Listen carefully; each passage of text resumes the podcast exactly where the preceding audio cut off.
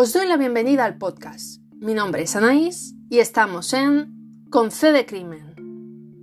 Este podcast número 6, llamado El arte de la criminología, está dividido en tres bloques.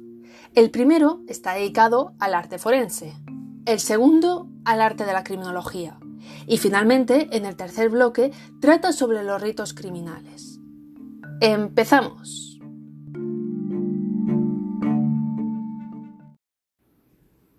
Este bloque está dedicado al arte forense, qué características tiene, así como ejemplos básicos. El arte forense es una especialidad con amplia variedad de habilidades artísticas que se usa en procesos judiciales o junto a las fuerzas de seguridad. Algunos de los análisis que se realizan son retrato hablado, un artista cualificado entrevista testigos y víctimas y usa la información para dibujar lo que le van describiendo. De esta manera se genera una imagen gráfica que permite a los investigadores hacerse una idea del parecido del individuo. Pero hay otros casos en que sí existe una imagen. Estaríamos hablando de identificación de imágenes. Es el registro de las características distintivas de una persona para futuras referencias. Aquí los investigadores pueden modificar la imagen por si el individuo ha cambiado su físico. Cortado teñido el pelo, usado pelucas, en el caso de los hombres, dejarse la barba, entre otros. Otro parecido sería la edición de imágenes, que se usa para cambiar y mejorar una fotografía para identificar mejor al individuo. Aquí encontraríamos, por ejemplo, pues las grabaciones de las cámaras de videovigilancia. Otro sería los croquis de la escena del crimen, donde se intentan incluir las medidas y dimensiones de la escena donde se han producido los hechos. También existe el envejecimiento o rejuvenecimiento, utilizado comúnmente en desapariciones o casos sin resolver para llegar a determinar la apariencia de un individuo antes o después de un periodo concreto. Recordad, por ejemplo, el caso de la niña británica que desapareció en Portugal. Los investigadores realizaron un envejecimiento de 10 años para probar si alguien la reconocía y se ponía en contacto con ellos. Además de todos los comentados, hasta ahora hay muchos más, pero los más utilizados son estos. Con las tecnologías que se cuentan hoy en día es mucho más fácil identificar a personas. La habilidad de la aproximación facial se ocupa de reconstruir los restos del cuerpo humano realizándolos con diversos métodos como por ejemplo en 2D, dibujos, o 3D, esculturas. Teniendo en cuenta la información recopilada hasta ahora, podemos definir arte forense como la utilización de técnicas artísticas con la finalidad de crear imágenes que podrán ser utilizadas como instrumentos de investigación. Entonces, ¿en qué se diferencia de la criminología del arte?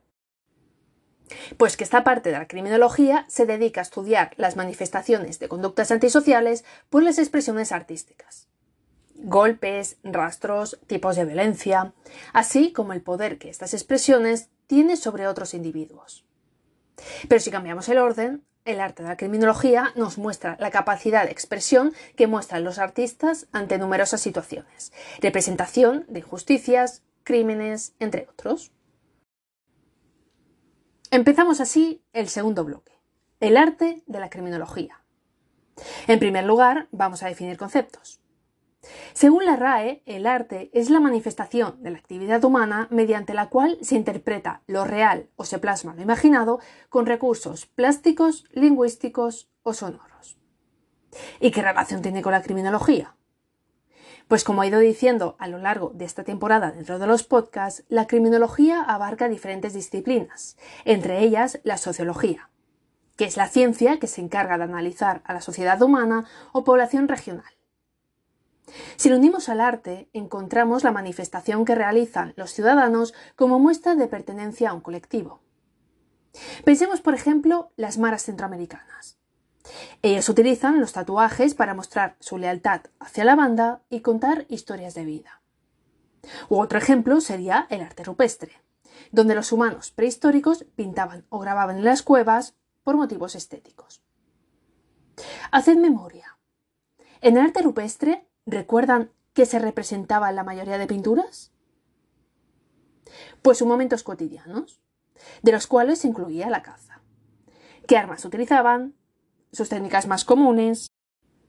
Todo ello no deja de ser una representación violenta porque se muestran algunos animales incluso con flechas ensartadas o incluso personas luchándose entre ellas. Una muestra de cuando empezaron a pintarse los primeros crímenes. A lo largo de los siglos se han dado a conocer numerosas obras de diferentes temáticas relacionadas con la criminología. Robos, hurtos.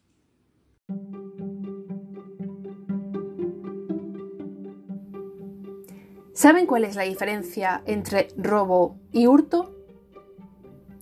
Ambos hacen referencia al acto de apoderarse de algo ajeno. Pero en el robo es necesaria la existencia de una amenaza, violencia o fuerza para conseguir el objetivo, mientras que por el contrario, en un hurto no hay ningún tipo de violencia o intimidación.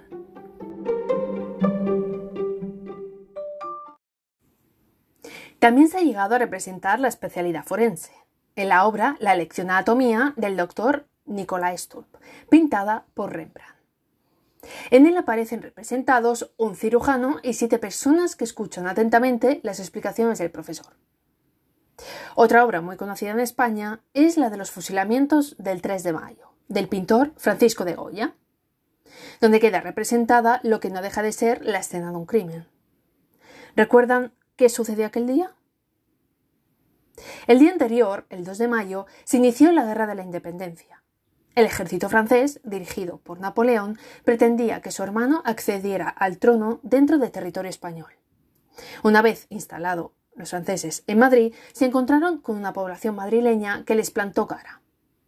Tristemente, fueron ejecutados por los franceses al día siguiente. Aquel pintor manifiesta su juicio moral contra la guerra. Si queréis conocer más obras, os animo a que veáis el vídeo de Carlos Pérez Vaquero, La criminología del arte, que encontraréis en YouTube. Pero no solo las obras representan escenas ilícitas. Sus propios creadores, los autores, han padecido diferentes enfermedades mentales.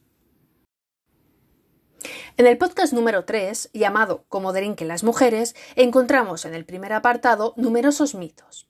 Entre ellos está la relación entre enfermedad mental y la criminología.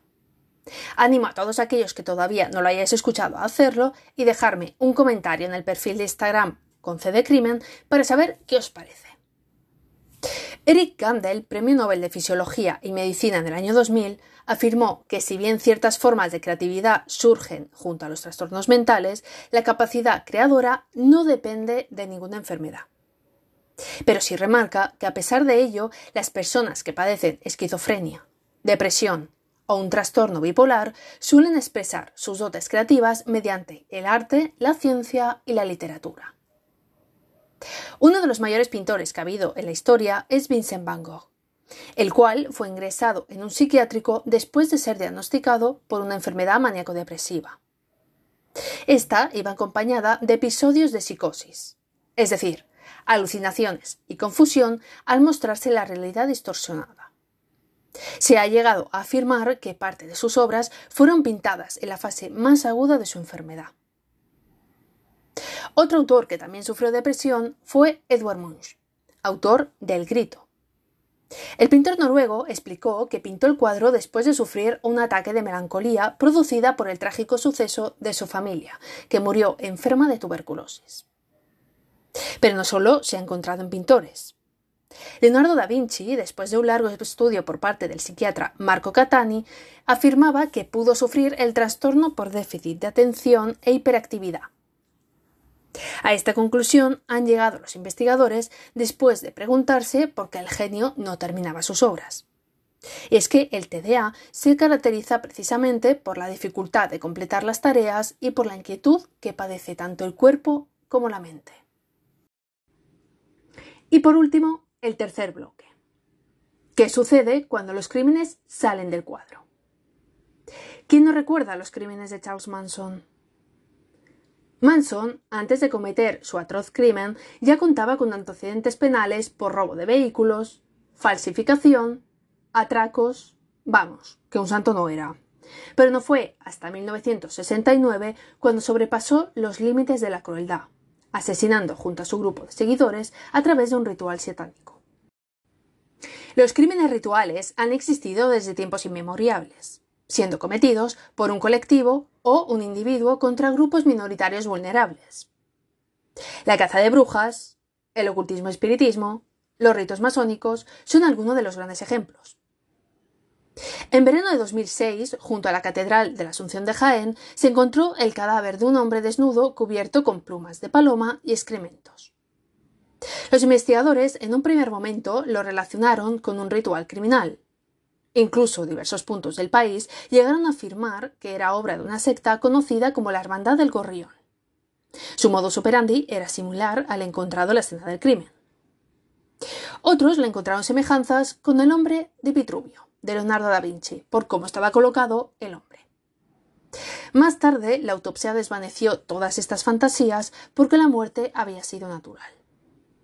El hombre, que sufría trastornos mentales, se encontraba en estado de embriaguez. Un fallo cardíaco le ocasionó la caída y daño en su cabeza. Un amigo suyo, que también estaba en estado de embriaguez, lo desnudó e intentó reanimar, pero al no conseguirlo, fue a cubrirlo con lo primero que encontró en la basura como un gesto de cubrir su cuerpo desnudo, pero sin mala intención.